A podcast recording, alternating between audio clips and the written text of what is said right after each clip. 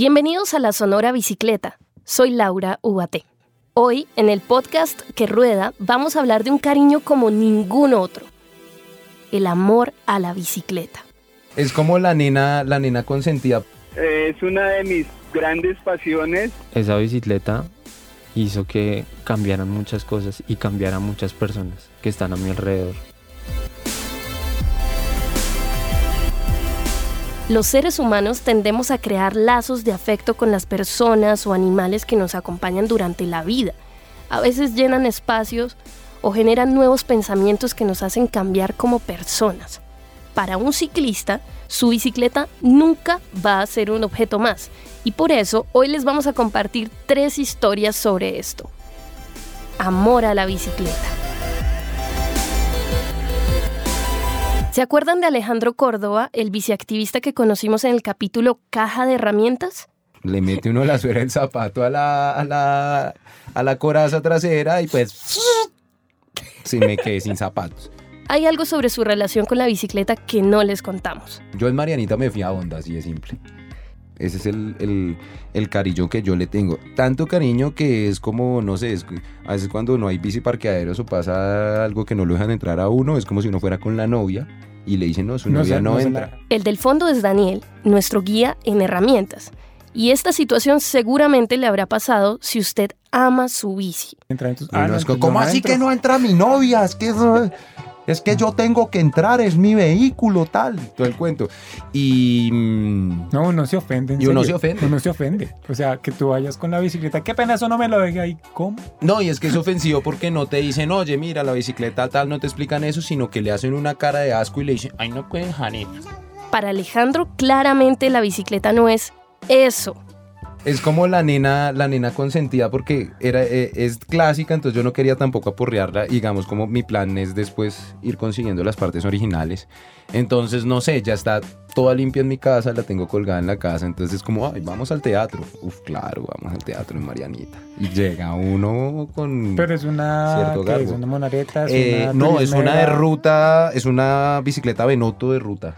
Mm. De, pues las que llaman semi-ruta ahorita pues... Semicarreras. Semicarreras, eso. Es, eh, mejor dicho, todos los grandes del ciclismo corrieron en ese tipo de bicicletas. Eddie Merckx, Bernardino, eh, Fabio Parra, Lucho Herrera, todos. Eran las bicicletas de ruta de los 80, marco en acero, pero muy, muy delgado. Por esto, todos los ciclistas tienen una relación con su bicicleta que va más allá de ser un medio de transporte. Es nombrarla, es vestirla, es tomarse fotos con ella cada vez que los lleva lejos. Y a veces también es llevarla a todos los lugares que sea posible. La siguiente historia es de un amor a la bici que trasciende lo físico. Y comienza cuando Iván Nieto le hace una promesa a su mamá. Eh, la promesa que le hice a mi mamá fue hace cuatro años. Eh, a ella la diagnosticaron con una demencia frontotemporal. Esta demencia hacía que ella perdiera pues eh, el, manejo de sus emociones. Hay veces estaba muy feliz, otras no tanto, estaba un poco depresivo. Y en ese lapso, eh, pues ella estaba medicada para poder estar estable. Y ella me motivó, me motivó a subirme a la bicicleta. Iván es el menor de cuatro hermanos y afrontó la enfermedad de su mamá cuidándola, durmiendo con ella y atendiéndola. Tenía un conflicto interno. Ese conflicto hacía que yo quisiera estar con, mi mamá, pero también quería hacer mis cosas. Mm, yo renuncié al trabajo por cuidarla a ella. Eh, y con ese dinero que recibí, compré esa bicicleta. Era una bicicleta supremamente pesada, una bicicleta de acero, una bicicleta que es doble suspensión, que no se presta para la montaña, pero tampoco se presta para la ruta. Más o menos se presta para la ciudad, más sin embargo sufre mucho. Esa bicicleta que utilizaba es una perfecta analogía de lo que era su vida entonces de doble suspensión que necesita mucha ayuda para llevarse adelante. Es una carga pesada pero no tan pesada si lo que la mueve es la fuerza del amor.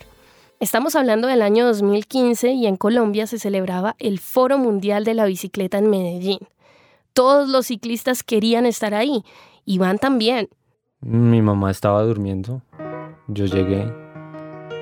Llegué realmente feliz porque se estaban dando las cosas para poder ir a Medellín. Yo todavía no lo creía posible, pero yo le dije, eh, mientras ella trataba de conciliar un poco el sueño, Ma, em, voy a hacer este viaje, pero por este viaje van a suceder muchas cosas. Y mm, una de esas cosas va a ser esta bicicleta. Y se la mostré. Iván soñó con una bicicleta de piñón fijo, ligera, sobria, con unas ruedas talla 5 que hacen que avances muy rápido y que te demores menos en hacerlo. Pero lo más importante de esta bicicleta es que es una bici sin frenos. Eh, la promesa fue que yo quería una bicicleta y que ella iba a hacer que yo iba a lograr adquirir esa bicicleta para demostrarle que a pesar de todo lo que había sucedido, de todo lo que había pasado con ella, porque no es fácil una enfermedad así, yo quisiera tenerla de alguna forma representada como la persona que fue. Pues en ese momento mi mamá no me entendió mucho, pero sé que se lo dije. Y, y ella solo me cogió la mano. Creo que esa fue la confirmación. Iván se entrenó para ir de Bogotá a Medellín en bicicleta. Es una ruta de 421 kilómetros entre los 2.800 y los 173 metros sobre el nivel del mar. Si la hicieras a pie te demorarías cinco días en llegar. En bicicleta puedes llegar en dos días, depende de las piernas del ciclista y de las condiciones de la bici. Ese entrenamiento fue, fue duro, fue duro y, y creo que ese nivel que tuve en ese momento no lo he vuelto a tener y quiero volverlo a tener porque mi mamá ha sido ese motivo. Arranqué. En Medellín son dos días, pues fue una travesía que coordinamos así, dos días y medio, con paradas ya establecidas, 32 personas, incluyéndome, cuatro mujeres, muy duras ellas. Todos prácticamente novatos, no sabíamos ninguno hasta dónde iba a llegar la bicicleta. Uy, mis amigos decían, ¿cómo lo hizo? ¿Cómo lo logró? Mm, usted iba saltando de arriba abajo en esa silla. No lo creo.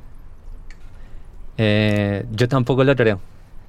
No lo creí ni en un, o sea, no, no lo veo posible ahora. O sea, esa bicicleta yo la alzo, aún la conservo. Porque representa mucho. Pero pesa demasiado. Entonces, está ahí. Llegamos con todo lo mejor. Llegamos con banderas, llegamos con sonido, diciendo que acá estábamos, que veníamos al Foro Mundial de la Bicicleta. Pues Medellín es una ciudad hermosa, es una ciudad que te saca lo mejor de ti. Este es uno de los momentos más felices en la vida de Iván, pero al regreso, la situación con su mamá lo haría cambiar para siempre. Vamos a tomarnos una pausa para contarles otra historia sobre este amor a la bici que nos puede llevar a hacer cosas poco convencionales. Esto comienza cuando recibí una foto muy extraña a mi bandeja de mensajes. Yo no recuerdo qué había hecho, yo había hecho una ruta muy larga y no, no tenía como dónde quedarme.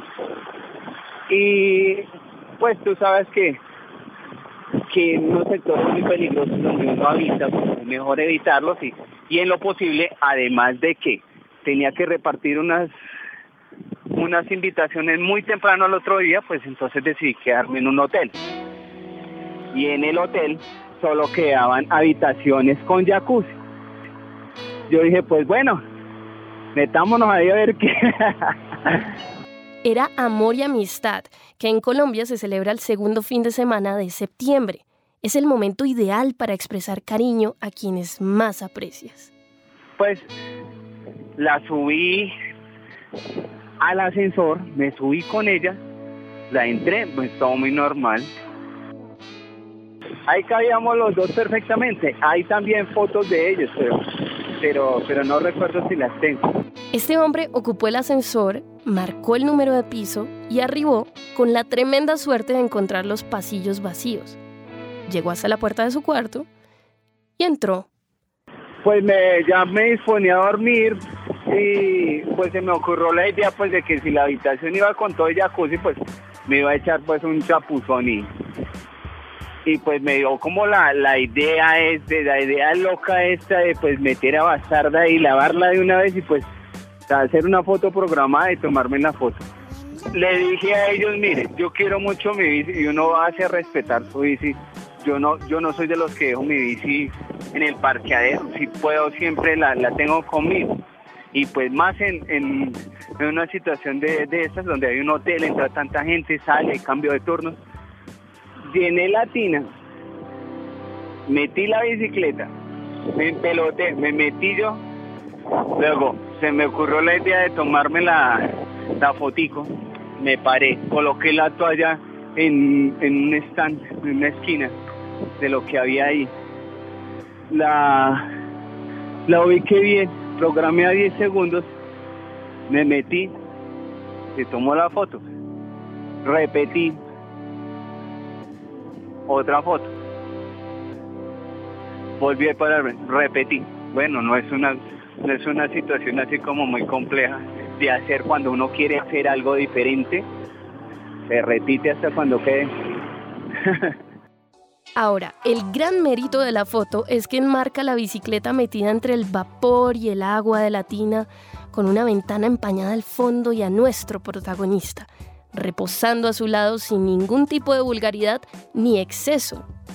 No sé, pues todo se dio como para que ni se diesen cuenta, porque imagínate ese ajetreo en un hotel ese día.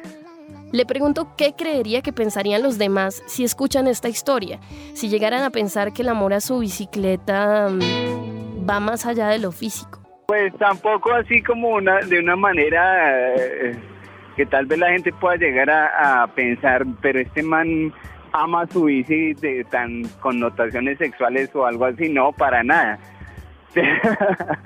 pero es, es muy, muy bonito y muy diferente que la bici te acompañe en, en situaciones así tan, tan diferentes. Uno anda con su bici, sufre con ella, a veces se te pincha, a veces se, te dañan los frenos, pero cuando hay una conexión muy fuerte y quieres tú y si no la dejas morir, porque ella te ayuda, ya ella te ha sacado de un trancón, ella te ayuda a hacer tu cantidad de vueltas, ella te ha hecho conocer muchas personas, ella te ha hecho feliz, tú no la dejas atrás, la quieres. Y eso crea como una conexión, como una, como una ayuda mutua, como que se retribuye de lado a lado.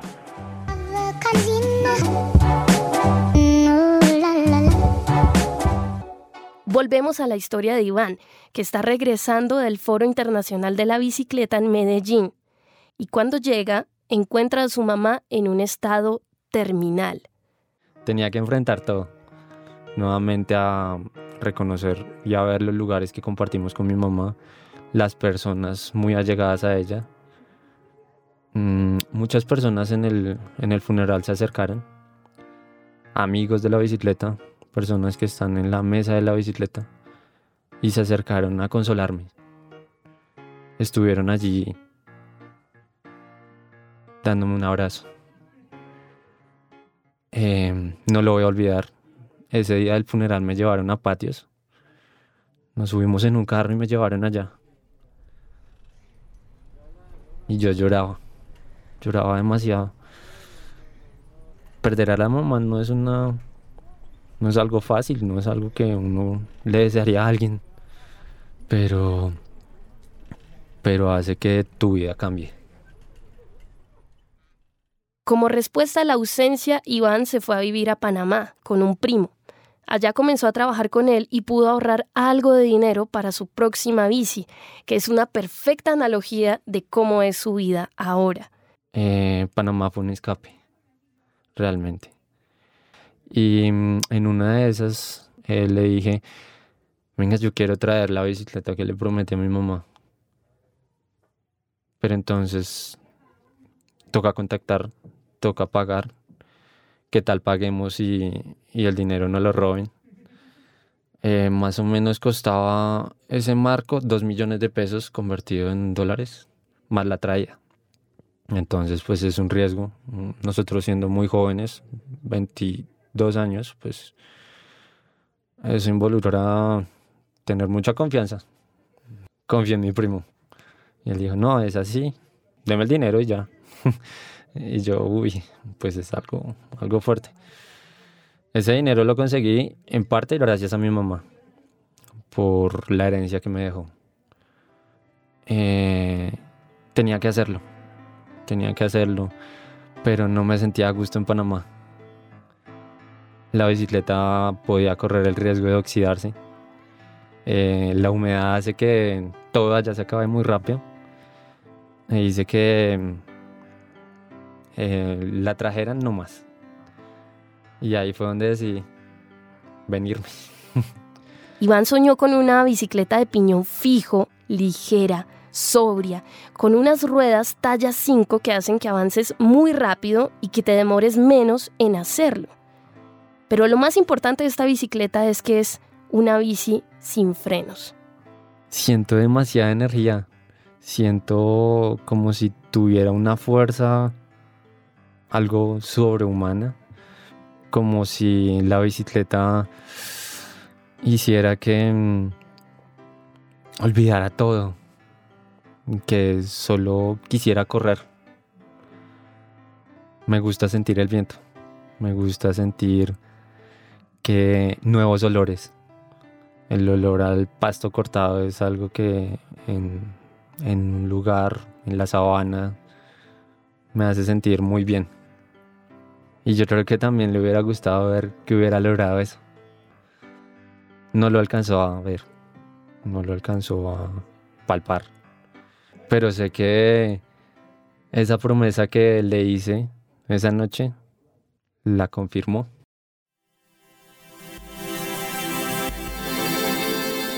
Esta nueva bicicleta es totalmente opuesta a la primera que tuvo porque ahora se anda muy fácil Ahora ya no se anda con una carga pesada, sino con mucha libertad y muy ligero. En este momento las personas están solas, viven en una soledad por diferentes circunstancias. Las cosas inanimadas pueden llegar a ser un poco más amigables, por decirlo así, eh, con uno mismo como persona. O sea, tiene que haber un equilibrio. Tenerle un cariño, más no como adorarla porque pues es algo con lo que uno monta y que vive todos los días, que es un objeto, a la larga es un objeto, pero que te hace sentir vivo. Y así nos vamos en un viaje más de la Sonora Bicicleta, el podcast que rueda. Si quieren compartir más historias sobre cultura en bici, por favor escríbanos al numeral Sonora Bicicleta en Twitter. Y no olviden suscribirse a este podcast desde la aplicación Radiónica. Soy Laura Uate. Nuestros podcasts están en radionica.rocks, en iTunes, en RTVC Play y en nuestra app Radionica para Android y iPhone. Podcast Radionica.